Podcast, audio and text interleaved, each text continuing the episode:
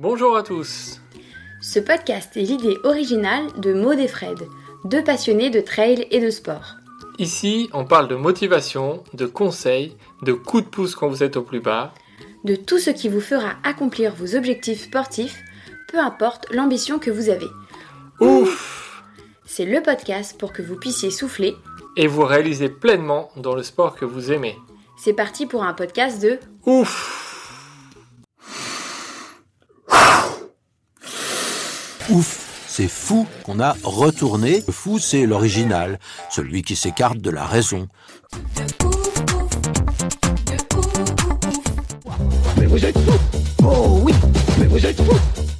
Bonjour à tous et bienvenue pour un nouveau portrait de ouf. Avant de vous parler de notre invité, on vous rappelle qu'on a lancé une newsletter avec des petits tips tous les 15 jours sur du trail de l'aventure. Pour vous y inscrire, rendez-vous sur ouf.fr, rubrique newsletter et rentrez votre petit email. Maintenant, place à notre invité. On a eu l'immense plaisir de rencontrer Marion Delépierre. Bonjour à tous. Bonjour Maude.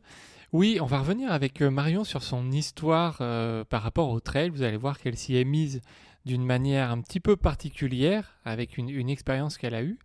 Donc on vous en dit pas plus. En tout cas, aujourd'hui, Marion, c'est l'une des meilleures françaises sur, euh, sur l'ultra, voilà, avec de- des podiums sur des grandes courses.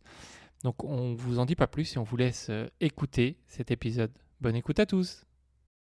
On est ravis de, de t'accueillir. Euh, avant de commencer à te poser quelques petites questions, est-ce que tu peux nous dire qui est Marion Delespierre? Bonjour à tous les deux.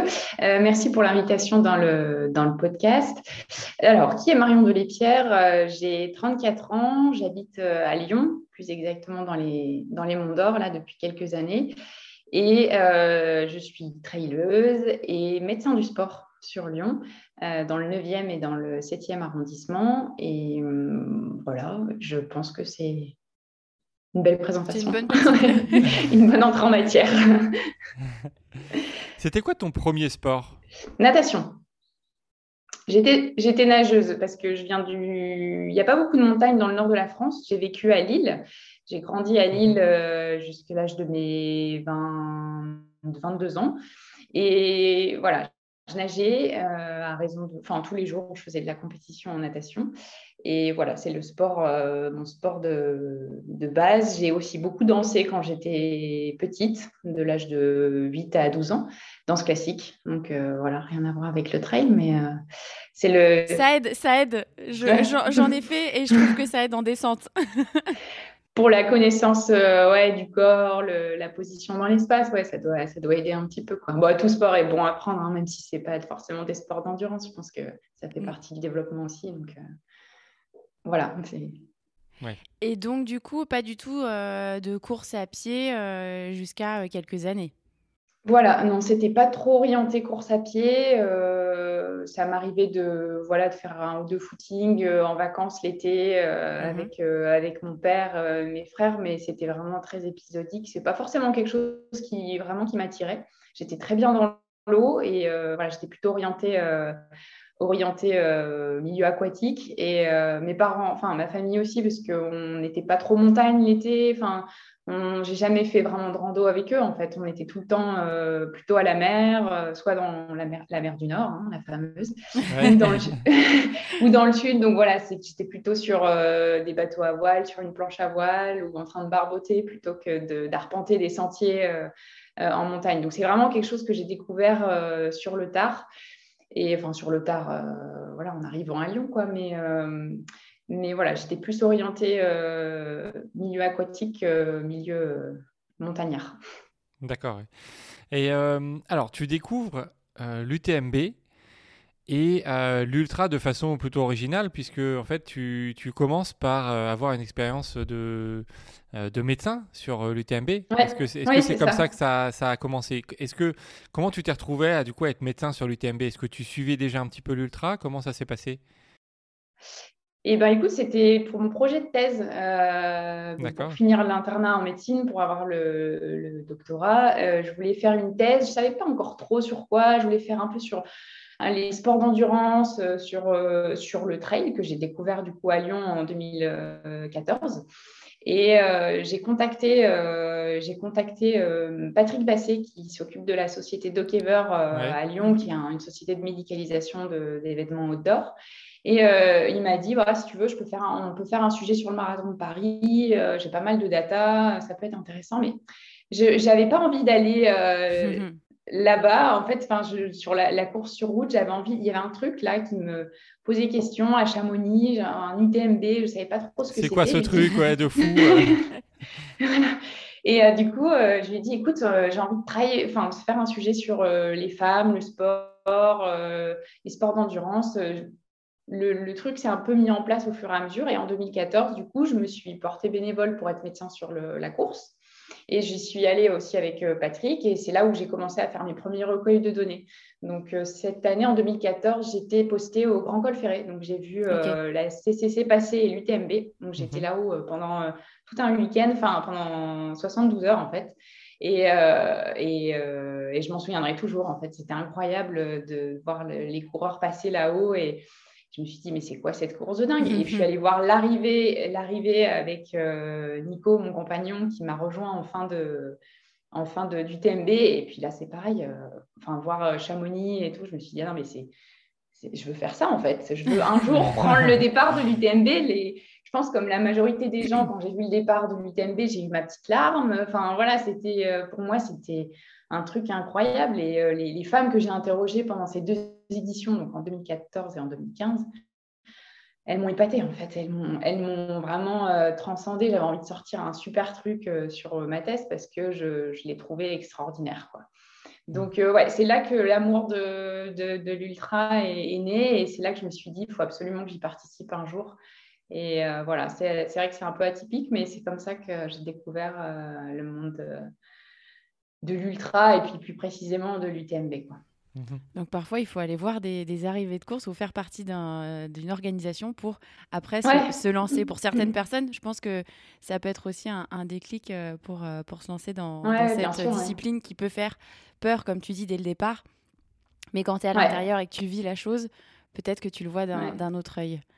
Euh, tu disais. Oui, parce que j'ai vu départ arriver. Et... Ah oui. Excuse-moi, c'est parce que je disais, j'ai vu des, des, départs et quelques arrivées, puis j'étais dans la course aussi, parce que l'année suivante, je suis au, refuge du bonhomme et mhm. c'est pareil, j'étais dans le. Enfin, j'étais. Bon, je courais pas, mais on est monté avec les sacs. Euh, tu, bah, tu choisis des endroits, euh, Grand Col Ferré, Col du Bonhomme, c'est vraiment ah euh, des endroits un peu extrêmes où, du coup tu vois les, les coureurs dans, dans, des états compliqués, on imagine. Je voulais euh, vraiment être dans le. Enfin, tu vois, je voulais pas être au tout début, je sais pas, à Saint-Gervais, ou j'avais vraiment envie d'être dans la course et c'est vrai que c'était. Ouais, c'est une super expérience. Vraiment, je recommande euh, aux gens de, ouais, d'être bénévole de course comme ça. Je trouve que c'est vraiment chouette. Et, euh, et, ça a donné quoi, du coup, cette, cette thèse, les résultats de, de, tes, de ton étude? Ouais, c'est vaste. c'est euh, en fait, j'ai fait une thèse qualitative, donc j'ai fait des interrogatoires euh, mhm. semi-dirigés avec des sportifs pour savoir un petit peu si elles avaient des conséquences euh, physiques, psychologiques de la pratique de, de l'ultra-endurance, de, de l'ultra-sport, de l'ultra-trail. Et du coup, bah, les trois principes, les choses qui ressortent, hein, c'est vraiment tout ce qui est trouble du cycle. Mmh euh, parce qu'il y en a quand même euh, beaucoup. Mmh euh, de, la, de la fécondité, au niveau de difficulté pour, pour tomber enceinte. Enfin voilà, c'était un panel assez, assez large. Les troubles du comportement alimentaire qui ne sont pas toujours évidents à, à, mettre, enfin, on va dire à mettre en, pas en lumière, mais les troubles du comportement alimentaire, c'est dur d'en parler, je pense, quand mmh on est atteint de ce genre de, de, de pathologie. Donc c'est vrai que ça, c'était un petit peu dur quand il y en avait, c'était un petit peu dur de, d'en parler. Et puis euh, tout ce qui est hyperactivité, en fait, addiction, euh, dès que je me blesse, euh, je suis pas bien, je déprime, voilà. Et à l'inverse, il faut pas avoir que le, négatif, hein, le sentiment vraiment de, confiance en soi que grâce au trail, elles se sentent en confiance dans leur famille, dans leur, dans leur milieu professionnel. Enfin voilà, ça donne une certaine forme de, de force. Donc, euh, c'est vrai que c'était voilà, c'est assez large. J'ai eu pas mal de petites conclusions, mais euh, globalement, euh, j'ai été surprise de voir qu'il y avait quand même beaucoup, beaucoup de femmes qui s'entraînaient un certain nombre d'heures et qui n'avaient aucun suivi médical. Quoi. Mhm. Ouais, Donc ça, ça m'a je me suis dit, ouais, il y a quand même encore du boulot parce que les hommes, les femmes, on ne fonctionne pas pareil. Et puis mhm. en plus, quand je pense quand on est déjà à 10 heures d'entraînement semaine, voire 15, pour préparer certaines épreuves, bah, il faudrait quand même euh, voilà, avoir un suivi et puis pas hésiter à, euh, alerter son, médecin, son médecin du sport quand, euh, bah, quand on a ces cycles qui sont totalement perturbés, quand on n'arrive pas à, tomber enceinte. Quand, voilà.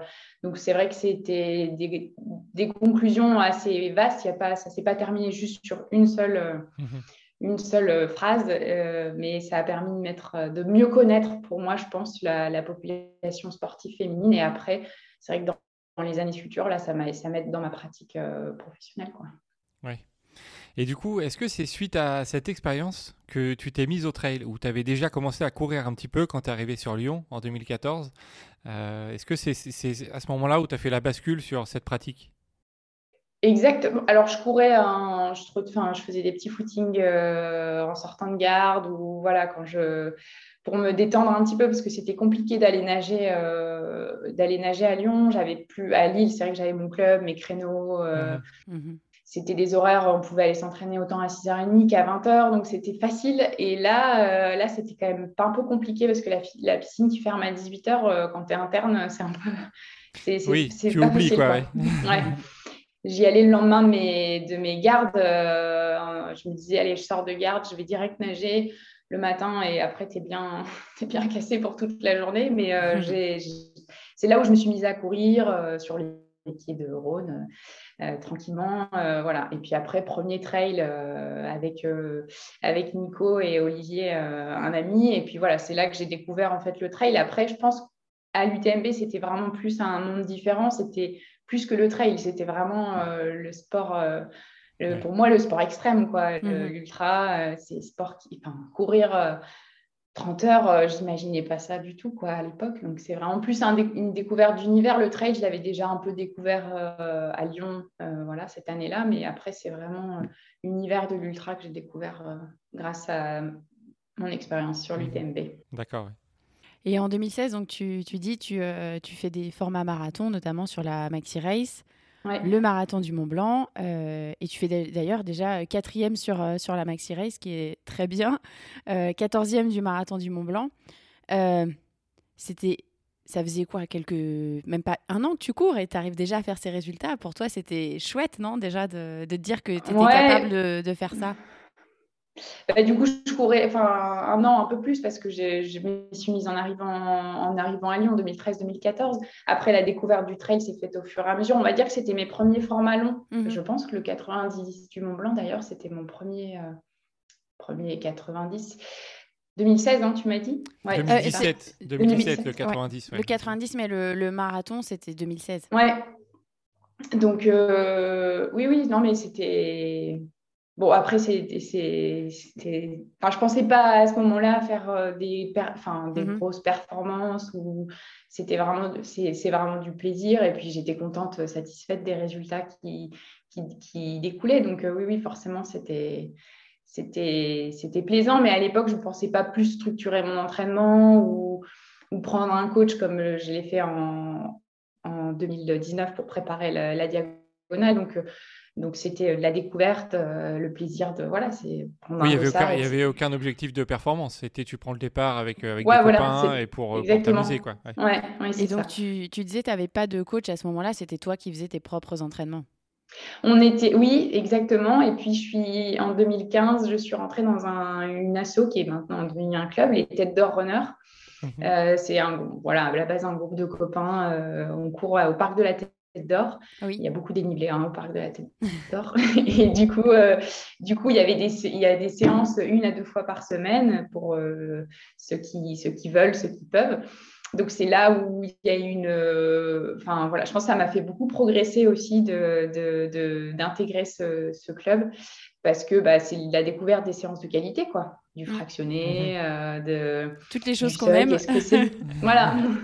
Donc euh, même si ça a lieu qu'une seule fois par semaine, c'est quand même, je pense, un levier de un levier de, progression, de performance. Donc euh, c'est vrai que c'était un peu concomitant avec ça, l'entrée dans le dans, dans le tête d'or runner. Structurer un peu plus l'entraînement, au moins avoir un à deux entraînements de qualité dans la semaine. Je pense que c'est vraiment, ça m'a beaucoup fait progresser à l'époque. Mmh et Sans parler de coach individuel. Mmh. Ouais, c'est déjà une première, première étape vers, vers la structuration d'un entraînement, c'est clair. Exactement. Et euh, donc l'année d'après, euh, tu attaques tout de suite le, long, hein, puisque tu dis euh, tu vas faire le, 90 du Mont Blanc et la CCC. donc c'est une progression assez rapide. Est-ce que en fait c'était ton souhait dès le départ d'aller vers ces distances suite à ton expérience que tu avais eue sur, sur l'UTMB ou, ou tu t'es pris de challenge avec les copains pour, pour aller sur ces, sur ces courses un peu plus longues? Comment ça s'est passé? Bah, je, me, je, me, suis rendu compte que plus les kilomètres, euh, enfin, plus c'était long, mieux, mieux je me sentais mieux j'étais. Quoi. Donc, euh, c'est moi, naturellement, j'ai voulu augmenter, euh, aller voir un petit peu ce qui se passait en augmentant un peu les distances, toujours avec un objectif un jour de participer à l'UTMB, parce que ça ne faut quand même pas l'oublier que je l'avais en tête depuis 2014. Donc, je savais très bien qu'il fallait y aller un peu par étapes euh, jusque, jusque, jusque l'UTMB. Donc, euh, c'était vraiment un objectif, euh, non, pas trop une stimulation avec les, les copains ou autres. C'était vraiment mon objectif perso d'augmenter la distance. Et puis, je sentais que c'était quelque chose que j'aimais beaucoup. Ça peut plaire, comme ça peut déplaire. Hein. Il, y a, des gens qui n'aiment pas du tout le long et qui préfèrent du court. Bah, moi, c'est vrai que je me sentais mieux sur du long. Mmh. Voilà c'est comme ça que c'est venu d'augmenter graduellement les distances. Et du coup, l'année suivante, en 2018, euh, tu fais ton premier podium sur, euh, sur cette grande course qui est le, 90 du Mont Blanc. Tu fais troisième. Euh, c'est quoi ton souvenir? Ça t'a fait quoi de passer cette ligne d'arrivée mythique? Parce qu'au final, c'est le même endroit que l'UTMB. Mais bon, on est sur le 90. Mais ça t'a fait quoi du coup? Ah bah j'étais hyper heureuse. Enfin, c'était je m'attendais pas à finir à cette place-là et euh, c'était un super super week-end parce que le même week-end j'avais euh, le, mariage de mon meilleur pote donc j'étais témoin. Enfin en fait il y avait, ah un afflux, il y avait un afflux d'émotions euh, ce week-end-là. C'était vraiment assez intense. Tu l'as fait avant ou après le mariage bah, le, vendredi, c'est le marathon. Le vendredi, c'est le 90. Oui, le vendredi, c'est le 90. le, samedi, la fête. le samedi, c'était de mariage. Ah, c'était. Ouais, ouais, l'enchaînement était, euh, était, costaud. Du coup, euh, bah, malheureusement, j'ai, du coup, j'avais loupé les, les, la cérémonie de récompense parce que c'était le samedi après-midi. Mhm. Ah Donc, euh, en fait, je suis repartie du vendredi, même du vendredi soir. Je pense qu'on a repris la route le vendredi soir. Et parce que le lendemain, bah, le lendemain, c'était le mariage. Donc, ouais, le petit enchaînement. Mais je l'ai fait à plusieurs reprises, ça, de faire une course et un ultra, enfin une grosse course et le lendemain d'être euh, soit d'anniversaire ou de mariage, c'est faut tenir, faut tenir le coup hein. dans la soirée. Donc euh, non, mais pour revenir au 90, c'était, je trouve que cette course, elle est, mm. elle est, elle est, elle est superbe. C'est pour ça que je l'avais, je l'avais refaite euh, cette année-là et c'est, c'était un, ouais, j'étais hyper heureuse. Enfin, je sais pas dire plus. Là, mm. c'était vraiment un moment un moment euh, très intense. Il y avait, j'avais beaucoup d'amis qui étaient là. Il y avait Nico qui était là aussi. Donc, euh, c'était, c'était très émouvant. Mmh. C'est un beau souvenir. Oui, c'est un beau souvenir. Euh, tu as une petite expérience d'une course d'un trail aux États-Unis euh, le, Moab euh, Trail. Est-ce que tu peux, tu peux nous en parler un petit peu? Parce qu'on entend régulièrement euh, la, différence de course entre les États-Unis, l'Europe, la, différence d'ambiance. Est-ce que toi, tu l'as vécu cette différence? Et comment c'était comment cette expérience? C'était, c'était pas prévu en fait. On était en voyage euh, pendant 15 jours euh, sur la côte ouest des États-Unis et, euh, et, on a essayé de on est tombé sur ce, cette course et on s'est dit tiens on va essayer de, d'y participer pour voir un petit peu comment ce qui se fait à l'étranger. Et en fait il y avait plus de place. On avait contacté les organisateurs en leur disant on est dans le coin en, en, lune de miel. Est-ce que vous avez un est-ce que vous avez un un dossard euh, pour nous. Et en fait, ils ont été super sympas. Ils nous ont dit, vous pouvez encore vous inscrire. Et, euh, et puis, euh, et du coup, on s'est inscrit. Et alors, au départ, bah, ils partent tous avec leur gourde à la main. Moi, j'avais mon, sac, mon, camel, quoi. et ils ont, les filles, elles sont en brassière avec la petite gourde à la main et, euh, et il, faisait, il faisait pas chaud. On est parti à, je sais pas, à 6 heures et, et ouais, ouais, ils sont, elles sont, les, les gars sont en, en petit débardeur, les filles en petite brassière et, et petits shorts. Et puis moi, j'étais avec euh, ma, ma, veste, mon sac de trail. pas... Mais après, pour le reste, euh, pour le déroulement de la course, j'ai trouvé que c'était pareil. Enfin, voilà, le, le balisage, voilà, c'est à peu près pareil que que, chez nous. Mais euh, oui, c'était sympa et c'est une expérience que j'aimerais vraiment renouveler d'aller courir euh, aux États-Unis ou même, euh, même ailleurs, hein, pas forcément qu'en France. Et du coup, c'était. C'était un premier pas sur, sur une course à l'étranger et j'espère renouveler, renouveler l'expérience. Il y en a tellement, il y en a tellement. Hein, magnifique courses à faire un peu partout. Et tu as dit que tu, vous étiez en lune de miel, donc vous non, mais c'était, euh, réussi à courir en lune de miel, c'est génial. C'était pas, c'était pas vrai en fait. c'était juste. Euh, ah. ah. ah, vous avez fait croire que vous étiez. Ah, ah bravo. Ah, la bonne technique. Donc voilà, si vous voulez un dossard quelque part, dites que vous êtes marié il y a pas longtemps. Ok. J'espère que, l'organisateur. Euh, parle pas anglais, parle pas, français. Ouais. Non, non, c'était juste pour dire oh, voilà, on est là aux États-Unis s'il vous plaît, on aimerait bien s'inscrire. Euh, c'était le, championnat des. Ça tombait en même temps que le championnat des États-Unis. Enfin, il y avait un truc, c'était une course euh, mm, mm. assez relevée. Et du coup, il y avait vraiment plus de. C'était depuis, depuis longtemps. C'est pour la, petite anecdote. Hein, D'accord. Ouais. Ok. D'accord. Euh, ensuite, donc en 2019, tu gagnes ta première grande course avec la Maxi Race. Est-ce que du coup, à cette époque, euh, avec l'expérience que tu as, euh, les performances que tu as faites, est-ce que tu t'alignes sur le départ pour gagner cette course?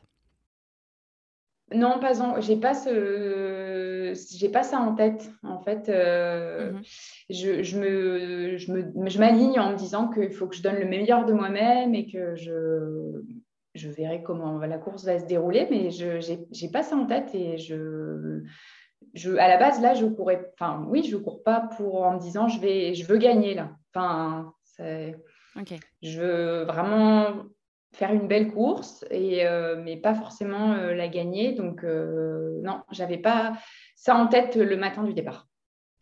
Et maintenant sur les courses d'aujourd'hui, est-ce que tu l'as un peu plus ça ou c'est toujours la même chose? Tu essayes d'avoir cette approche, tu fais du mieux possible? J'ai plutôt cette approche, je fais du mieux possible. Ouais. J'ai okay. j'ai pas encore, je pense, euh, la confiance euh, pour me dire euh, je, je, je, cours pour, pour gagner. après, on parle, il y a course et course, hein, tout dépend le, le, plateau et, et, la course, mais l'enjeu aussi. quoi. Mais non, j'ai pas ce j'ai pas ce, cette chose en tête en m'élançant sur une course en disant je suis là pour gagner. Quoi. Hmm. Ok ensuite, tu, tu, décides de participer au Grand Raid de la Réunion. Qui n'est pas une petite course. Hein, quand on parle d'ultra, je pense qu'il y en a beaucoup qui se disent que c'est vraiment le, la course, une des courses les plus difficiles au, monde. Et on peut le comprendre, hein, Fred. c'est particulier. C'est pas des chemins comme, comme on retrouve dans les Alpes. oui, voilà, je l'ai faite aussi. Et bon, c'est vrai que on imagine, on imagine difficilement le, terrain quand on n'a pas euh, été sur place. Quoi. Et, euh, et, du coup, à ce moment-là, euh, tu habites à La Réunion quand tu, quand tu participes au Grand Raid. Ça fait quelque temps que tu es, tu es là-bas ou tu arrives juste et après tu restes sur place? Alors, du coup, non, parce que c'était en 2016-2017, on y était. Donc, cette année-là, en 2016, ah, c'est Nicolas qui fait le Grand Raid. Moi, j'avais participé à la Mascareigne, mais euh, je suis arrivée euh, blessée. La petite course qu'on dit. Euh, du coup, je suis arrivée blessée, donc j'ai pas, j'ai pas, j'ai pas pris le départ de la Mascareigne. Et, et du coup, c'est en 2019 où là, on est venu vraiment pour les vacances et la course, où c'est Nicolas qui me fait l'assistance et moi qui cours le, le Grand Raid. Donc, hmm. euh, je n'ai pas voulu repasser par la case euh, Mascareigne. Euh, Bourbon, je me suis dit, allez, bah on y va direct. c'est ce que m'avait dit un, journaliste, je pense deux jours avant la course, ça m'avait mis un peu le doute. Il m'avait appelé, il m'avait dit, mais pourquoi on voit, je vois dans les. Vous étiez inscrit en 2016 sur la Mascarène, et puis là, 2019, directement sur Grand Raid. Et pourquoi? Et là, j'étais, ah bah, je sais pas. Euh, vous me mettez un peu la pression, je sais pas si je vais y arriver. non, mais voilà, du coup, c'est vrai que c'est une course qui aussi me faisait, me faisait rêver et vraiment envie. Et quand j'avais vu, euh, je l'avais vu en 2016, le, départ, euh, l'arrivée, je me suis dit pareil, comme pour l'UTMB, celle-ci, il faut, faut que je la fasse, quoi. Et comment tu envisages du coup le, la course? Qu'est-ce que tu te dis quand tu es au départ euh, de, de, cette course euh? J'ai peur. C'est particulier, non? Ouais. Ah bah. j'ai peur, ouais. Honnêtement, ouais, ouais, j'ai eu peur euh, au départ en me disant mais qu'est-ce qui m'attend je, je, connaissais un petit peu les sentiers parce que du coup, on avait eu le temps d'en arpenter quelques-uns deux ans auparavant. Mais le but, c'était, j'avais vraiment envie d'aller au bout.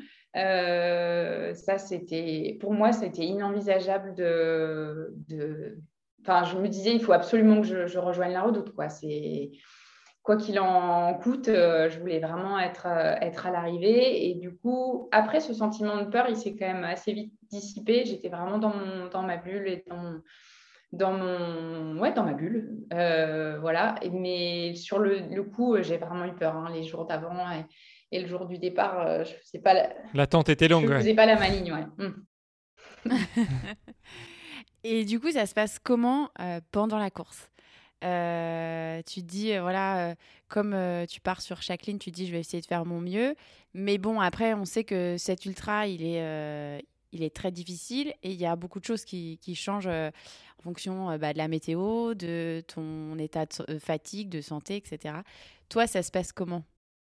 Eh bien, la première, jusque, on va dire jusque dans ma fête, ça se passe euh, vraiment bien.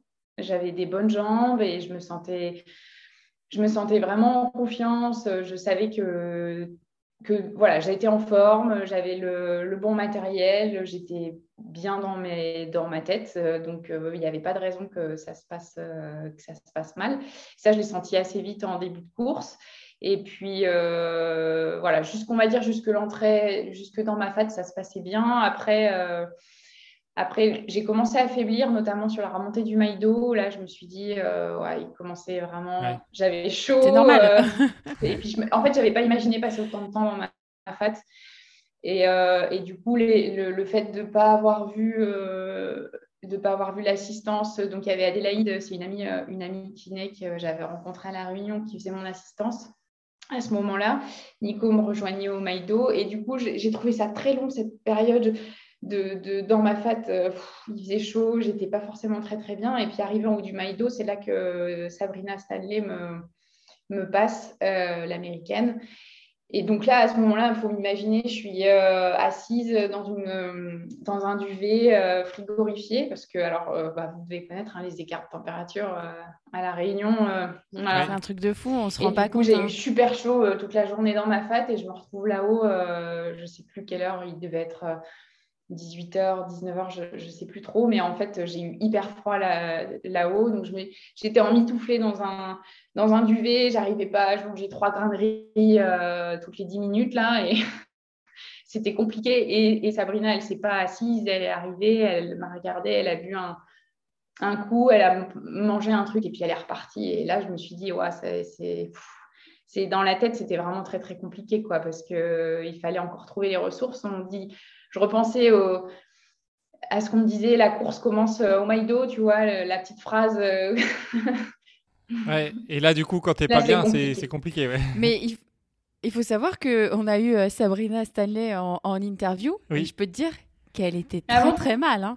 Elle paraissait. Ah oui, ah oui elle, a... elle a vomi. Ah euh, je crois que c'était de l'intox. Franchement, apparemment ça. Quand, quand, on quand, on entend ta version, on se dit euh, non, mais en fait, euh, Sabrina, elle était au fond du seau et en fait, elle, y allait quoi. Elle bah, elle a... ça a bien fonctionné hein, parce que moi je me suis dit voilà, elle a l'air encore, elle est super fraîche et et elle mange, elle s'assoit pas. Enfin voilà, tout l'inverse de moi qui était affalée sur euh, ma chaise de camping et, euh, et que j'arrivais pas vraiment pas à m'alimenter. Donc euh, c'est vrai que sur le coup, ça m'a mis un petit, un petit coup au moral. donc, Et du coup, comment tu, comment tu te remotives à repartir? Parce que du coup, à ce moment-là, tu es toujours sur le podium. Tu te dis, voilà, tu peux toujours aller chercher un podium, une grosse perf. Au départ, tu t'es dit que tu n'allais pas abandonner. Et comment qu'est-ce que tu te dis? Tu repars et euh, dans quel état d'esprit euh, tu, tu, repars Ah bah oui, là, je me dis que de toute façon, euh, déjà, la, priorité, c'est de, de, finir, d'arriver au bout. Et voilà, donc ça, ça me, déjà, ça me fait me relever de ma chaise. Quoi.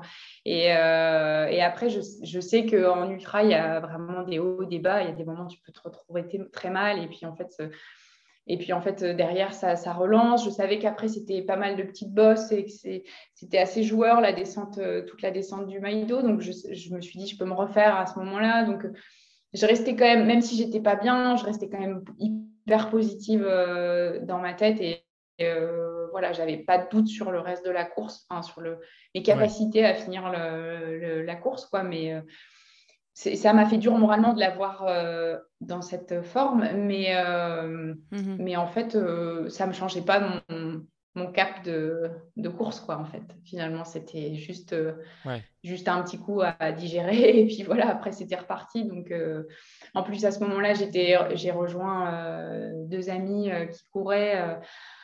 donc voilà, ça m'a, on a fait une partie, une grosse partie de la route ensemble. Donc voilà, il y avait un ensemble de choses qui fait que que, ça pouvait que continuer, quoi, de toute façon.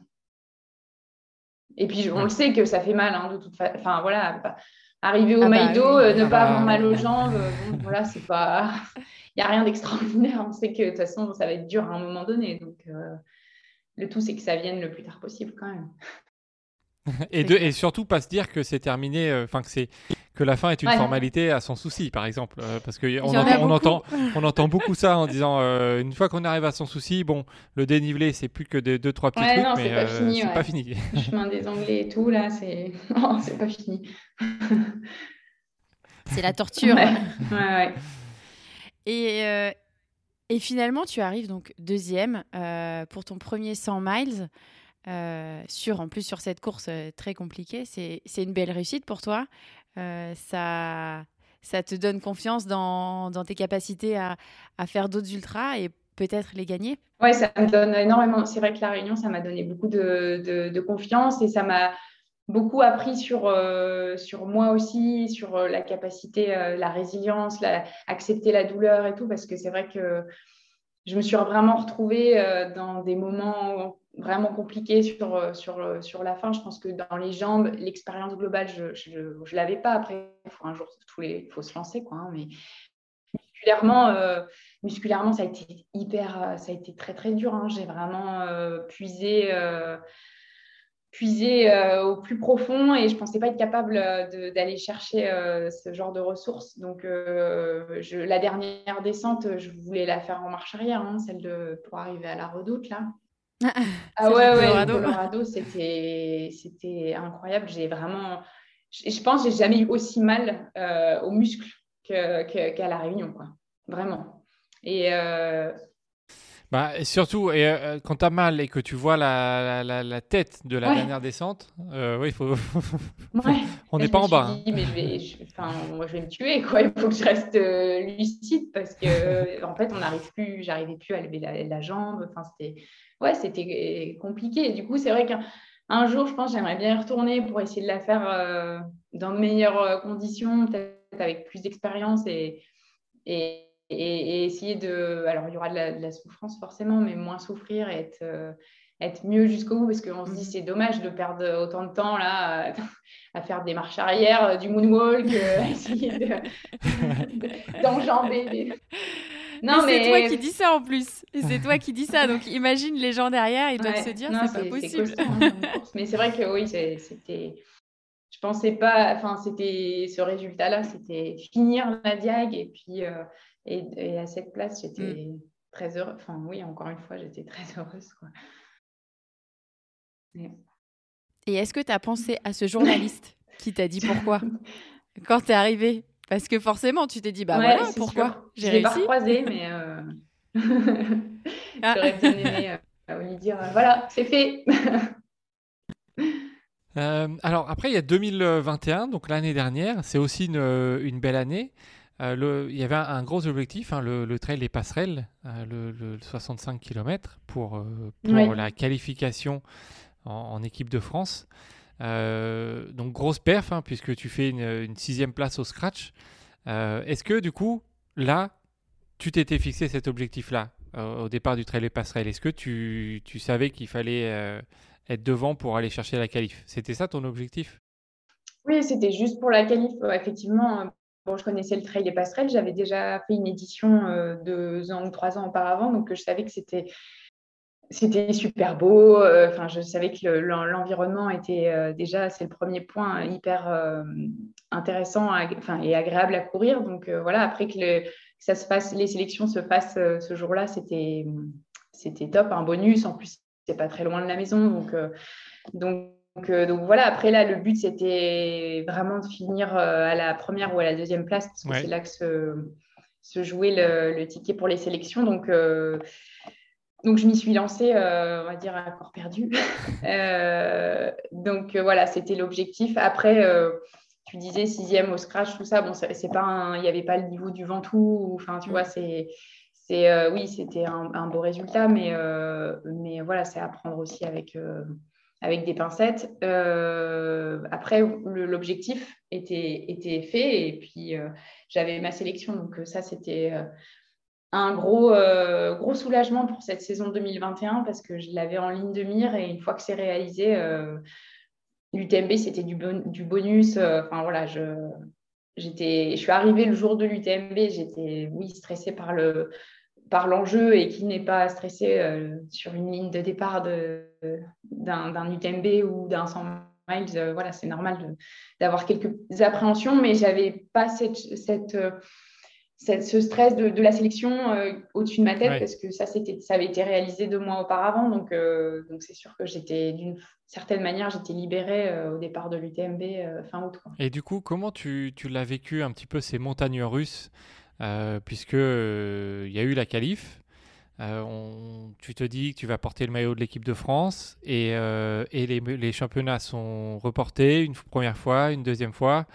Et finalement, ça va peut-être pas se faire, euh, en tout cas pour, euh, pour la qualif. Comment tu, l'as vécu? C'est le fait de dire euh, bah, je suis qualifié et puis bon, bah, c'est annulé, va falloir presque tout recommencer Ouais, bah, comme j'ai déjà pu le dire, ouais, pas bien du tout. Quoi. Je ne l'ai pas très bien accepté parce que parce que c'était mon objectif, mon objectif de, de, saison et puis c'est quelque chose qui me trotte dans la tête depuis quand même pas mal d'années, depuis que je fais même du sport en compétition. Hein, quand j'étais nageuse, euh, être, faire partie de l'équipe de France, c'est c'est euh, le, le Saint Graal, hein, c'est l'apothéose pour moi, pour un sportif. Et euh, j'ai une, je voue une, une admiration à tout sport confondu. quand il y a le maillot de l'équipe de France, c'est un truc qui me fait, qui me fait vibrer. Hein, quand j'entends un hymne ou quoi, je suis j'ai envie de tout arrêter ce que je suis en train de faire et j'écoute et tu vois, j'ai j'ai vraiment, euh, j'ai vraiment euh, je pense, viscéralement un, un attachement à, à, ce maillot. Je trouve que c'est magnifique de pouvoir représenter son pays euh, dans une compétition. Et du coup, bah, du coup, ça a été dur pour moi et je l'ai fini par l'accepter. Mais là, j'en parle avec du recul désormais. Mais c'est vrai qu'en novembre, fin, fin d'année dernière, ça a été compliqué. Ouais, ça a été compliqué à digérer. Parce que bah, ouais, il y a eu toute cette euh, crise Covid, il y a eu pas mal de choses qui se sont enchaînées sur les deux dernières années où ça a été un peu, un peu compliqué mhm. à, à, gérer, donc euh, au-delà du monde du sport, hein, dans le monde professionnel, tout ça. Donc c'est vrai que je trouvais que ça faisait trop, quoi. Enfin, il y a un moment, euh, c'est l'enchaînement. C'était la petite goutte. Ouais, ouais. ouais, ouais, voilà. Donc je me suis dit, c'est pas possible en fait. Enfin on, me retire, enfin, on retire quelque chose et je me sentais vraiment, euh, je me sentais, euh, je, me sentais vraiment, euh, oui, enfin, triste. Je pense que le mot est écuré. Enfin, c'était et de tout recommencer. Voilà, c'était encore, il fallait encore ressortir les, les armes, on va mmh. dire, et puis et puis regagner, regagner cette sélection. Donc donc, donc voilà. Mais après après, je me suis remobilisée et je me suis dit que si je l'avais fait une fois, je pouvais le faire une deuxième fois, une troisième fois. Donc, euh, donc euh, même si on n'est jamais sûr de rien avec les années et tout ça, mais je me suis dit, il n'y a pas de raison. C'est comme ça que je, me suis remotivée. Je me suis dit qu'il n'y avait pas de raison pour que je refasse pas une belle saison et que ça finisse par, par, le, par le refaire. Mais encore une fois, je trouve qu'on est dans une période un peu, un peu enfin, entre ce qui se passe euh, en Ukraine. la crise sanitaire, c'est vrai qu'en fait, on, est toujours un peu dans. Pas dans l'incertitude. Non, mais si, c'est ça. Enfin, oui, on est dans, le flou. Dans un flou, dans un truc un peu entre deux, on ne sait pas trop ce qui va se passer. Ouais. Voilà, donc du coup, je me... enfin, c'est vrai qu'on on ne sait jamais trop. Alors quand les choses arrivent, on est content et je pense qu'il faut vraiment les savourer. Mm. et, euh, et, euh, et, voilà, et être prêt hein, quelque part psychologiquement à ce que les choses ne se fassent pas aussi. Donc euh, je trouve que ouais, c'est pas évident, je pense, de, de programmer un petit peu le, les choses, la mm-hmm. saison, quand on, quand on est dans certaines formes d'incertitude comme on peut l'être actuellement. Quoi. Et du coup, après cette, euh, cette, euh, ce trail des, passerelles, tu lisais, euh, tu te retrouves sur l'UTMB sept ans plus tard. Oui. Ah ouais, non, mais sur la ligne de départ, quand voilà, tu te dis, attends, tu étais, médecin il y a sept ans, et là, tu te retrouves sur la ligne de départ. Ouais. Est-ce que là, tu te dis, il y, a, y a un objectif euh, euh, d'être bien classé ou encore une fois tu es dans le truc ok là je suis sur euh, l'UTMB c'est mon rêve depuis depuis 7 ans. J'y vais je vais donner le meilleur de moi-même. C'est ouais j'y vais je vais donner le meilleur de moi-même. Après je t'avoue que j'avais quand même dans un coin de ma tête je voulais m'inscrire dans le top 10 ok. J'avais envie enfin voilà il y avait le j'avais j'ai déjà fait un 100 miles, je sais que je peux arriver au bout. Et là, je me suis dit, j'aimerais bien être euh, que mon nom soit dans les, dans les 10 premières. Mhm. Et, euh, et j'avais un objectif euh, aussi de, de, temps, je voulais être moins de 30 heures. Donc voilà. Et parce que mon compagnon avait mis 29 heures. Donc il fallait, il fallait. 29h50 ou ah, 55. Tu voulais faire mieux, tu voulais faire mieux. dit, je vais te battre. Ah, c'est bien je vais ça. Faire mieux. ouais, voilà, c'était la petite, euh, la petite motivation aussi.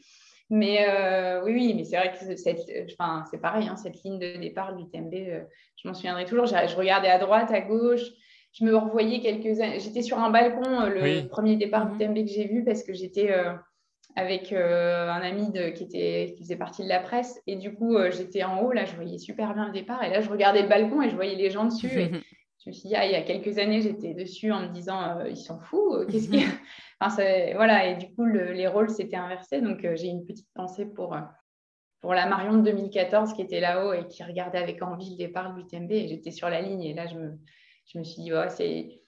Pour moi, c'était déjà énorme mm. d'être au départ et du coup, et, et préparé. Et du coup, je me suis dit, pas blessée. Enfin, voilà, encore une fois, dans un psychologiquement euh, sereine. Donc, euh, ouais, je trouve que c'était magnifique d'être là avec, euh, avec la les, des bonnes capacités le jour J mhm. et puis de pouvoir se dire, OK, maintenant la course peut démarrer, je suis prête. Quoi.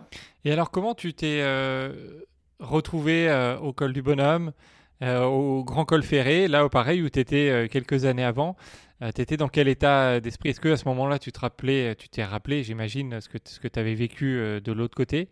Euh, C'est quoi ces souvenirs Ah, mais oui, complètement. Quand je suis passée à côté de, au bonhomme, j'y ai pensé. Quand je suis arrivée au Grand Col Ferré qui faisait moins 10, là, j'étais gelée. Pareil, j'y ai pensé aussi. Et c'était j'ai toujours eu oui j'ai eu forcément à ce moment-là même si j'étais dans ma course et eh ben je me suis revue quelques années auparavant avec le gros sac euh, de, de, médecins euh, en train d'assister euh, les coureurs. Donc, ouais, c'était des, c'était des jolis clins d'œil et ça m'a, ça m'a, sur le coup, ça m'a fait énormément plaisir et ça m'a fait sourire même. Donc, je pense que aussi ça faisait, ça faisait partie de l'histoire de la course, enfin pour mon histoire sur l'UTMB. Donc, donc oui, oui, j'ai bien évidemment, j'ai, j'ai eu une pensée pour ces quelques années précédentes. Quoi. Et du coup, euh, tu fais une quatrième place à l'UTMB. Donc, tu rentres dans ton objectif de top 10. Euh, ouais. 33e euh, au scratch aussi. Donc, ça, il faut, il faut le dire, c'est quand, même, c'est quand même une très, très belle place. Est-ce que, du coup, tu, on va dire, tu coches l'UTMB Pour toi, c'est une réussite à 100% sur cette première tentative? Ah oui, oui, complètement. Ouais. Moi, j'étais largement satisfaite et je suis rentrée dans, les, dans mes objectifs de temps, de place et de, et de plaisir aussi sur la course parce que important le plaisir, de plaisir à, à, la courir et, euh, et puis encore une fois, hein, il y a la course et puis il y a tout ce qui gravite autour, euh, les amis présents, Nicolas, enfin voilà, ma famille qui me supportait énormément à distance et je me sentais un peu portée par toutes ces bonnes ondes. Donc, donc voilà, c'était génial. Je savais en plus que bah, il y avait Camille aussi qui était mm. devant, qui faisait une très belle course. Et euh, c'est vrai que c'est une amie. J'étais vraiment aussi hyper heureuse pour elle. Et euh, j'ai vu après, après coup les, les, images de son arrivée. Et c'est vrai que c'est c'est quand même euh, c'est le sport c'est fou hein, mm. c'est hyper émouvant et ça procure des émotions incroyables qui restent qui, qui, qui, marquent les individus et là j'étais c'était une, globalité la course l'environnement le, la copine qui réussit aussi. Enfin bref, c'était vraiment, euh, tout était présent euh, le jour J pour, euh, pour, pour, pour, être heureux et savourer, savourer cette course. Et tu as bien battu mm. Nico surtout. Ah oui, bah là, là, il n'y a, pas de, de 29h50 ou, ou voilà. on, est, on est quand même plus de 4 heures avant, avant lui. Est-ce qu'il a un objectif de te battre ou pas Je sais pas, faudra lui demander. Alors forcément, quatrième, bon, euh, tu l'as dit, tu as rempli tous les objectifs. Hein. Est-ce que euh, forcément dans ta tête, tu te dis un jour, j'y retourne et euh, il faut aller chercher le podium oui, bah c'est sûr que. Il faut avoir confiance en toi. Il faut avoir confiance en toi. on, voit, que tu hésites un peu, mais. non, mais c'est sûr que c'est des courses, tout comme revenir à la Réunion, c'est on, a, on, on, y a goûté une fois et on a envie d'y retourner. Et puis, c'est sûr que par. Euh, on a toujours envie de faire mieux. Enfin, moi, j'ai toujours envie de faire mieux. Donc là, c'est quelque chose que j'essaierai de, de, refaire un jour. Et, euh, et après, chaque course est différente et c'est dur de dire euh, maintenant j'ai fait 4, euh, donc il faut que je fasse 3. Euh, enfin, voilà. Quand on a une référence, c'est dur à aller rechercher, justement, c'est ça. Quand tu as, fait une belle course, c'est compliqué. Enfin, c'est compliqué. C'est pas la même pression bah, au départ. La, marge, la marge de progression, elle se. Voilà, tu fais. 14e à 98 Mont Blanc et puis après tu le refais et puis voilà, il y a un moment tu progresses moins vite, quoi. Tu vois, tu arrives sur un peu sur un plateau. C'est ça, oui. La, marge, elle est, la marche, elle est un peu plus haute euh, qu'on qu voilà. Mais, euh, mais oui, oui, c'est sûr que forcément, il y a toujours un désir de, de faire mieux, quoi. Hmm. Et pour euh, finir donc l'année 2021, tu gagnes sur le mute le 85 km et tu fais une quatrième place au scratch. Est-ce que euh, cette victoire aussi, elle a une saveur particulière? Alors, on dit d'ailleurs que euh, le mute, euh, c'est la petite réunion. Hein, donc, tu t'es un peu retrouvée chez toi, non? Ouais, bah, complètement, parce qu'il y a des, il y a, il y a deux, trois endroits là. Avant d'arriver au Pico, je me suis dit, ça ressemble vachement à la Réunion. J'ai l'impression d'être dans un cirque. Ouais, ouais, j'y ai, ai, pensé et c'est véridique. Hein, c'est la petite réunion, je suis tout à fait d'accord parce que tu as plein enfin, as deux, trois endroits où j'avais vraiment l'impression d'être à la, d'être à la réunion. Donc, euh, donc euh, voilà. Après, le mute, c'était un report de, de, de report de, de nombre de, reports. Euh, ouais, de Covid. Et, et, du coup, c'était quelque chose qu'on avait prévu depuis un moment. Au final, on était nombreux à copains lyonnais à être inscrits et puis on y est parti. On n'était que quatre en fait à, à partir à mhm. Madère parce que il y en avait qui avaient reporté pour avril bah, cette année, là, avril 2022. Euh, donc euh, voilà, il y en a qui se sont désistés et tout ça, et finalement on a décidé de, d'y aller et puis euh, de terminer un petit peu la saison sans trop. On ne sait jamais trop comment les jambes récupèrent après, un, après l'UTMB, mais au mhm. final ça a été et j'étais contente d'avoir maintenu quand même ce dossard et de pouvoir courir là-bas parce qu'encore une fois, comme j'ai dit tout à l'heure, moi reporter encore à à 2022, euh, euh, j'en avais marre un peu de, mhm. toutes ces histoires de report et de pas savoir euh, de quoi demain sera fait. Et du coup, on avait pris la décision de, courir quand même au mois de novembre et c'était c'était très sympa d'avoir fait une semaine là-bas et j'en garde un très bon souvenir. Mhm. Qu'est-ce que tu, qu'est-ce que ça t'a apporté d'avoir un, entraîneur? Tu l'as dit euh, au début tu, de ta pratique, euh, comme beaucoup, hein, on court, euh, on court comme ça mm. pour le plaisir ou dans un club. Et, et tu l'as dit, tu as pris un entraîneur pour, pour préparer la réunion. Et on imagine qu'il te suit toujours. Qui, qui, est ton entraîneur d'ailleurs? C'est Patrick Branger. D'accord, Patrick, oui. qu'est-ce que ça t'a apporté Comment ça a changé ta vision, ce, ce, ce nouvel entraîneur? Ouais. Et bah, à la base, du coup, comme j'ai dit, c'était pour préparer la réunion. parce que cette course me faisait peur et que j'avais envie de d'être de pas bricoler quoi d'être d'arriver en ayant toutes les clés pour, pour, pouvoir faire une belle course du coup ça m'a appris ça m'a aidé énormément à structurer ma semaine euh, parce que ça m'a enlevé beaucoup de charge, euh, ce qu'on peut dire charge mentale, quoi, de se dire bah alors qu'est-ce que je fais là, qu'est-ce que et si je programme ci, est-ce que ça va bien coller avec euh, avec le reste de la saison? Donc clairement sur une semaine, je lui mets là où j'ai un trou, là où je peux m'entraîner, même si c'est que 45 minutes, voilà. Là là c'est possible, là c'est possible et après c'est lui qui remplit. Quoi.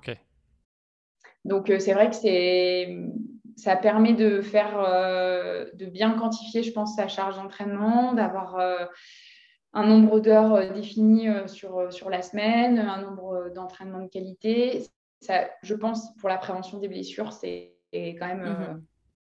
C'est quand même un gros plus. alors c'est vrai que je touche du bois, du singe, tout ce que j'ai autour de moi, mais depuis que, depuis que je suis entraînée, j'ai pas de pépins physiques alors que j'en avais eu quand même pas mal euh, à mes débuts en, enfin, en course à pied. Donc, euh, je pense que ça fonctionne bien. Euh, les résultats sont là, le physique tient le coup.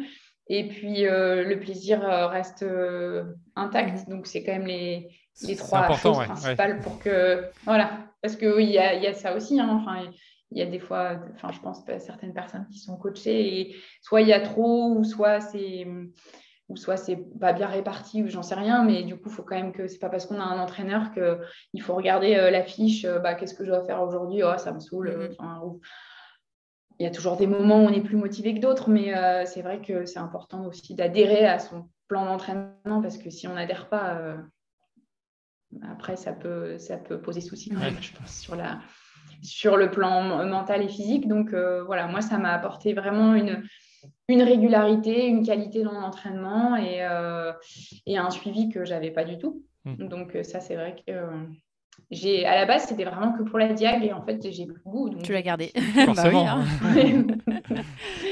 donc oui, oui c'est très, c'est avec l'emploi du temps que j'ai, c'est vrai que c'est très confortable de pas trop se poser de questions et de si je m'en pose, hein, je, bien sûr, je, vois la logique de l'entraînement, mais j'ai pas à réfléchir à construire euh, ma semaine. Cette décharge, c'est déjà, déjà fait. Voilà. Mm. Euh, qu'est-ce que tu aimes dans l'ultra que tu ne trouves pas ailleurs?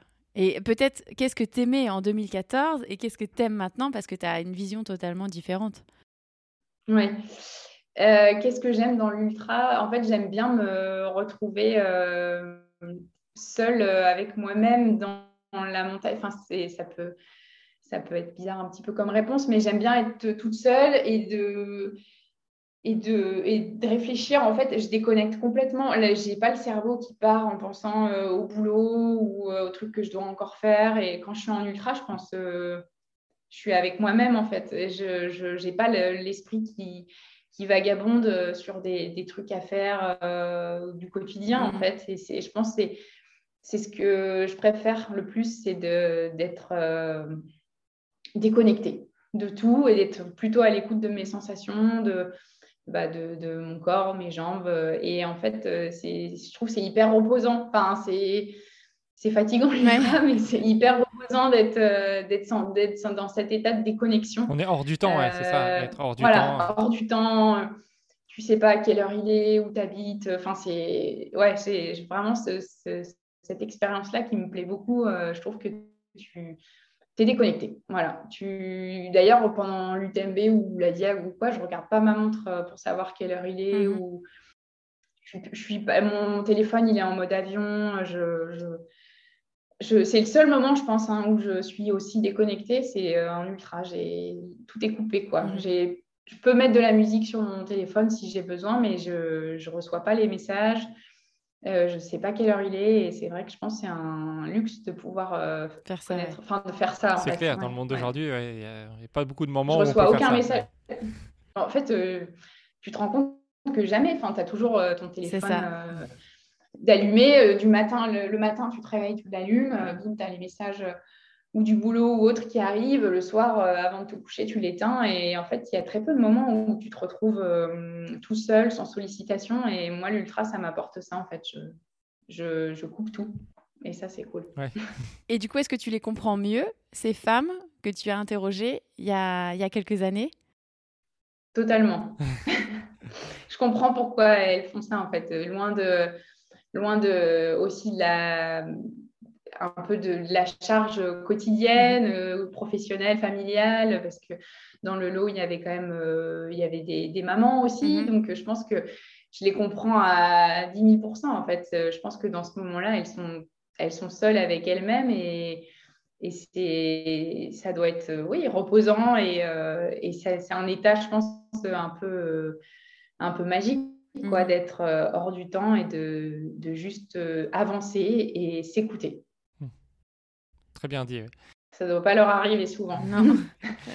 est-ce que, donc, à part euh, ces, ces femmes qui t'avaient peut-être inspiré en 2014, est-ce que tu as des modèles femmes euh, qui t'inspirent, qui t'ont poussé à faire d'ultra et qui aujourd'hui encore te, t'inspirent à aller plus loin?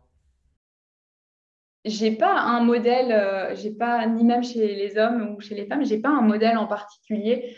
Euh, je dirais qu'il y a plein de gens qui m'inspirent euh, de par leur, euh, leur histoire, de par leur organisation. Je peux être aussi inspirée par des patients que je vois au cabinet mmh. qui ont mmh. une vie professionnelle chargée, une vie familiale, qui préparent un Ironman ou, ou un ultra ou un brin ou n'importe. En fait, il y a plein de gens qui m'inspirent, que je croise au détour du sport ou de mon activité professionnelle et je me dis, waouh, enfin voilà, il pas par parce qu'ils font plein. À la limite, peut-être, je pense, je suis plus inspirée par, euh, par euh, je pense, les amateurs, mhm. mm. tu vois, que, que les élites, les professionnels qui, qui ont, entre guillemets, euh, que ça à, penser.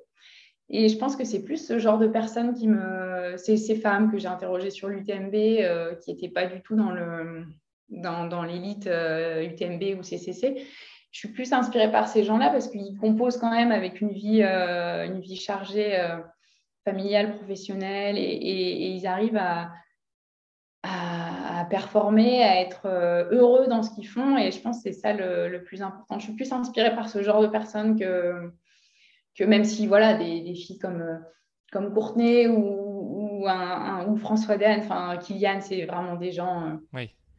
hors normes et que, que j'admire, mais c'est pas la même inspiration. Quoi. Je pense que vraiment c'est plus le entre guillemets le commun des mortels qui me, qui me, qui me fait, euh, qui m'impressionne. Euh, sur les ultras, aujourd'hui, bah, tu as dû le voir, euh, en France, il y a seulement en majorité, maximum 10% de femmes au départ. Qu'est-ce que toi, tu auras envie de dire à, à ces femmes qui franchissent pas le cap alors qu'elles qu'elles en sont autant capables que, que des hommes? Qu'il faut oser et hum, pas hésiter, je pense, à se faire, à se faire, à se faire aider, surtout si, un, si, euh, si, voilà, a un conjoint, enfin, si on est accompagné dans la vie, c'est vrai que euh, l'autre peut comprendre aussi par amour qu'on a besoin d'aller euh, d'aller crapahuter et qu'il faut ou organiser la maison, je ne sais rien, garder les enfants s'il y a des enfants. Je, pense qu'en fait, tout est possible et, euh, et on n'est pas seul et il faut se faire aider pour pouvoir euh, réaliser euh, ses, rêves. Et, et, voilà, je pense que les femmes, c'est un peu ancré, c'est c'est un peu des fausses images où il faut rester supporté à la maison. Enfin, bon, je pense qu'on on, on dépasse un peu maintenant ce cadre, ça a quand même un petit peu évolué, mais il faut, il faut oser. Et puis, si ça fait, ça fait envie d'aller courir en montagne 30 euh, heures, et eh ben, il faut, je pense, donner les moyens de, de, le faire, de le réaliser. Et, et, il faut croire en soi. Alors, euh, en termes de confiance en soi, je ne suis pas toujours euh, la plus. la plus la mieux placée on va dire mais je pense qu'il faut vraiment essayer de se, donner les moyens d'y arriver et puis se, faire aider pour pouvoir réaliser ses, ses, son rêve d'ultra mmh mais ça, ça devrait augmenter un petit peu dans le, dans le, dans le futur. Je pense qu'il y aura de plus en plus de, de femmes. Mais on espère, on je espère. Pense qu'il faudrait, ouais, il faudrait les, il faudrait laisser parler les, les, les, les, femmes qui ont une vie un peu bien chargée pour qu'elles puissent faire partager leur expérience et dire euh, c'est possible en fait de, de, de, laisser parler des femmes qui ont des enfants ou une vie euh, professionnelle chargée et qui font ce genre de ce genre de course, je pense qu'il faudrait qu'elle soit plus mise en, lumière et pour prouver euh, aux autres que, que, c'est possible. Oui, tout à fait. On va. Bah, on peut réfléchir à faire un petit, euh, un, petit épisode. un spécial podcast. Bah, enfin, dans mon dans mon voyage, j'avais, je, suis, je suis partie deux ans en tour du monde et j'ai interviewé des femmes un peu partout euh, dans les cinq continents et ça me fait penser à une coureuse que j'ai interviewée qui était juge, une brésilienne, euh, qui préparait des Ironman et qui, euh, au niveau amateur, et qui, qui performait, qui faisait souvent première ou deuxième de, de comment dire, des compétitions au Brésil. Et effectivement, ces femmes-là, elles, tu te dis, voilà, elles, elles, sont, elles sont remarquables parce qu'elles arrivent à cumuler tout et la partie mmh. professionnelle qui est très, euh, comment dire, prenante.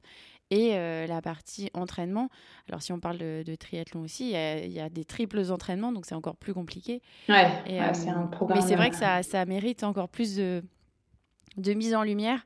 dans, pour donner envie. Parce que c'est vrai que si on n'a pas des personnes qui nous montrent la voie, malheureusement, je pense qu'on a du mal à, se lancer. Enfin, en tout cas, les femmes. Hein, euh, moi, je parle pour moi. Ouais, je pense qu'on a besoin d'identification un mm. petit peu aussi. Et, euh, Mais il y en a de plus en plus.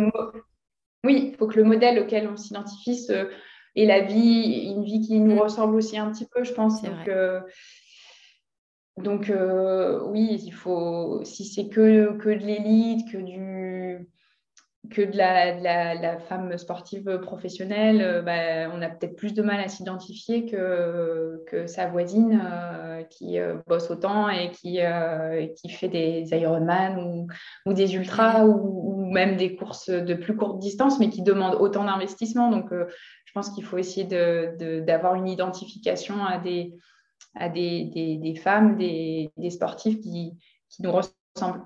Mmh. On va creuser ça, on va creuser ça. Euh, en tant que, médecin du, sport, c'est quoi ton regard sur, sur ce sport euh, du trail, l'ultra-endurance? Cette pratique qui paraît de l'extérieur euh, complètement folle, qui peut être traumatisante, dangereuse, enfin ce qu'on ce qu'on pense quand on pratique pas. Comment toi, tu le vois? C'est quoi ton regard entre du coup ta pratique, le regard que tu avais il y a, en 2014 et ton... Mm-hmm ton expérience professionnelle en tant que médecin Moi, je pense que ça rend quand même beaucoup les gens heureux. Euh, je vois beaucoup de gens très heureux dans cette pratique et c'est le, c'est le principe. Enfin, je trouve que c'est le principal. Tant que, tant que c'est pratiqué euh, dans le respect de, la santé, parce que ça, c'est sûr que c'est forcément quelque chose qui me, qui me touche beaucoup parce que c'est mon corps de métier, quoi. Mais tant que c'est fait dans les, dans les règles de la santé avec euh, avec euh, euh, voilà, une bonne quantification de, de, la charge d'entraînement, que ça, on n'est pas dans un état de, surentraînement de réelle addiction qui pourrait empiéter sur euh, sa vie, sa vie familiale, voire aussi la vie professionnelle. pour moi, c'est un, un atout plus plus quoi. C'est voilà, comme je dis, ça rend vraiment les gens heureux d'être dehors, de, de, de crapahuter, d'être en groupe ou seul trouver des réponses euh, à des questions qu'on pourrait avoir euh, dans la vie de tous les jours et puis déconnecter. Enfin, je trouve que c'est, c'est un sport qui est, qui est magnifique. Et pour moi, il a pas de. Y a pas, s'il n'y a pas de dérive de, dans ce sport-là, il n'y a, a, aucun souci. Quoi. Si, si, quand, euh, si on vient me voir que le patient il est blessé, qu'il veut à tout prix, à tout prix, à tout prix courir, et que là, bon, on se dit qu'il y a quand même une certaine forme de dérive et que ça peut devenir dangereux. Mais après, euh, après si c'est fait dans si c'est fait dans l'intégrité physique et, psychique du, du, sportif, il euh, n'y a, y a, aucun souci et c'est que, c'est que, du, que du plus. quoi. Donc euh, voilà, moi c'est ça aujourd'hui, c'est faut continuer à pratiquer, à, faire les courses qui nous font plaisir, à faire les entraînements qui nous font plaisir. Et puis voilà, après si s'il y a beaucoup de blessures qui s'enchaînent, s'il euh, y a des difficultés euh, dans les vies euh, personnelles et que ça empiète un peu trop sur, sur tout ça, bah c'est sûr qu'il faut peut-être tirer la sonnette d'alarme. Mais sinon, sinon, voilà, c'est pour moi, c'est que du bonheur. Quoi. Maintenant, on va passer à des questions qu'on pose à tous nos invités. Est-ce que tu as un objet fétiche ou porte-bonheur que tu emportes avec toi dans toutes tes courses? Pas du tout pas superstitieuse. Non, j'avoue que j'ai pas de aucun objet. si tu devais rencontrer Marion Delépierre, Delépierre, alors Oui. Je fais un- on fait un petit point sur ton, sur ton nom de famille parce que on entend, on entend Delpierre, Delespierre, de comment Delépierre. De c'est ça? L'épierre, tu as tout à fait. Delépierre. Bon, bah, C'est bon. Si tu, si tu devais rencontrer Marion Delépierre, qu'est-ce que tu lui dirais? Qu'est-ce que je lui dirais? Mais pose-toi là, arrête de courir partout. euh. Fais pas 10 000 projets en même temps. Euh, ouais, je pense que c'est plus ça. Je, je lui dirais de, de temps en temps se, ouais, de se poser un petit peu, de, de, de faire les choses euh, l'une après l'autre et de- d'éviter de, ouais, de courir partout, au sens propre comme au figuré hein, d'ailleurs. Qu'est-ce que tu réponds à tous les gens qui disent que tu es une ouf? Ah, il n'y a rien de. Non, bah, je, leur dis, je ne suis pas ouf. C'est. Toi aussi, tu es capable de, de- de- de- d'aller courir un, un UTMB ou une DIAC? Si tu te prépares. Est... J'ai deux jambes, deux bras comme toi, une Mhm. tête posée là-dessus. Et, et donc, euh, non, non, je, pour moi, il n'y a rien de. Il n'y a rien de, de ouf dans ce que je fais et euh, c'est voilà, c'est juste une, de l'entraînement, du travail, de l'organisation et euh, il n'y a pas de, il y a pas de, je suis pas extraterrestre, euh, donc euh, si, si tu as envie, si ça te dit, euh, tu, peux te, tu peux le faire. Elle était comment Marion à 10 ans? Avec des chaussons de danse. Ouais. voilà. et euh, basique, des chaussons de danse et un, un cartable. Et euh, voilà, c'est. Non, il y avait. Dans le nord de la France. Voilà. Comment la famille euh, de Lépierre voit la Marion d'aujourd'hui, à ton avis? Il faut leur poser la question. moi. Euh, je pense qu'ils sont, ils sont contents, heureux pour moi euh, de ce que j'ai, de, de la vie que je mène actuellement. Et je pense que, je pense que mes parents sont fiers aussi de, de, de ce que je peux réaliser, tant sur le plan professionnel que, que sportif. Euh, je pense qu'ils peuvent être, euh, ils doivent être contents de ce qu'ils m'ont, de leur manière de m'avoir éduquée et ce qu'ils m'ont inculqué. Donc, euh, je leur poserai la question à la prochaine réunion de, de famille pour voir ce qu'ils en pensent. Mais non, je pense que je pense qu'ils sont heureux pour moi, oui. C'est quoi tes prochaines aventures, les, les prochains objectifs 2022, 2023 ou, ou plus? Euh, et ben du coup, le, le maillot bleu, blanc, rouge. Et puis, euh, voilà. Et puis, il y aura aussi euh, des courses de prépa entre deux. Il y aura la CCC fin août. Donc, voilà, ça va être, j'espère, une année riche en, riche en événements joyeux et teintée de, voilà, teintée de bleu, blanc, rouge et d'une belle CCC fin août. Tu as fait de la natation Tu cours Est-ce que tu fais du vélo? J'en fais en entraînement croisé, oui, oui, j'en fais euh, une fois par Ah. semaine. Je, vois, je te vois venir avec le, le triathlon. Ah bon? Est-ce que, ça- est-ce que ça, c'est un truc qui, ouais, je pense que j'y viendrai. qui t'intéresse? Ouais. Et aussi par la course et le- la natation, il y a le swimrun aussi, que j'ai déjà, euh, que j'ai déjà pratiqué. Une, j'ai fait déjà deux, deux courses. Euh, bon, là, je traîne plus trop dans les piscines en ce moment, donc c'est un peu, euh, un peu compliqué de, de tout faire, mais euh, c'est quelque chose que je, que je garde en tête. Refaire des swimruns et me mettre, euh, faire un peu de triathlon aussi, bien sûr. je pense que ça, va, ça viendra. c'est, un truc que je ferai aussi un, un jour, ouais, c'est sûr. Et puis avec Patrick, tu es toujours, de toute façon, tu n'auras même pas besoin de changer Ah bah là, euh, ouais, c'est, c'est tout trouvé là. Est-ce que tu as une question que tu attends depuis longtemps, mais que l'on ne t'a jamais posée? Hum, écoute, non. Je... Écoute, là, comme ça, non, j'ai pas de questions. euh. Il n'y a pas forcément de réponse, hein, Non. on la pose, mais... euh, Non, bah là, je, je pense à rien, là, comme ça. Est-ce que tu as un dernier mot euh, pour toutes les personnes qui ont écouté euh, jusque-là? Euh, Voilà, on te laisse euh, leur parler, leur dire euh, ce que, comment tu as envie de, de finir cette, euh, cette interview. Bravo pour cette écoute prolongée. je ne sais pas si vous écoutez les podcasts en courant ou en conduisant ou quoi, mais je ne sais pas combien ça fait combien de temps qu'on discute, mais une petite heure. ça va. Un peu plus d'une heure, ouais, ça, va. Faites-vous confiance. Et puis, euh, surtout, ne, vous limitez pas à ce qu'on peut vous dire euh, autour, euh, c'est impossible, mais moi, tu, tu arriveras jamais. Ou, enfin, voilà, je pense, faites-vous confiance et essayez de réaliser surtout vos rêves parce qu'ils sont, là pour, sont là pour être réalisés, tout au moins tentés.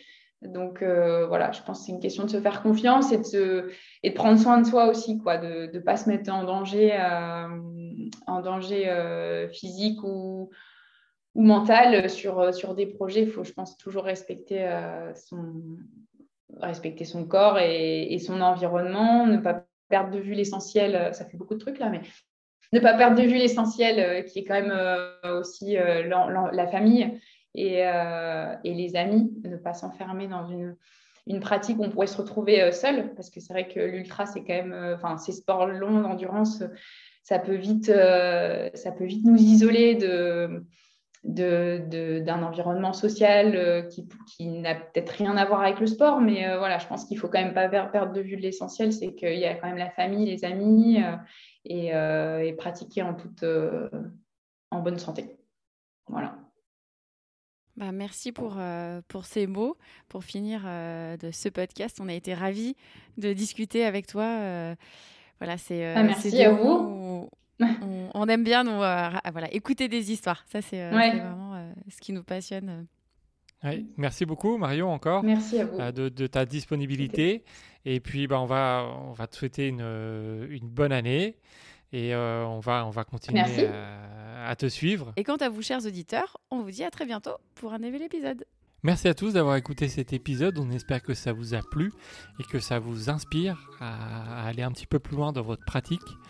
Donc euh, nous, on était très contents de discuter avec, euh, avec Marion. Si vous aimez notre podcast, n'hésitez pas à le partager et sur toutes les plateformes euh, de podcast, n'hésitez pas à nous mettre des commentaires et des étoiles. Voilà, c'est ce qui rend visible le podcast et c'est très important pour nous et pour la suite. Donc on compte sur vous pour, aller juste à la fin de cet enregistrement mettre des étoiles et des petits commentaires. Merci encore et on vous dit à bientôt pour un nouvel épisode.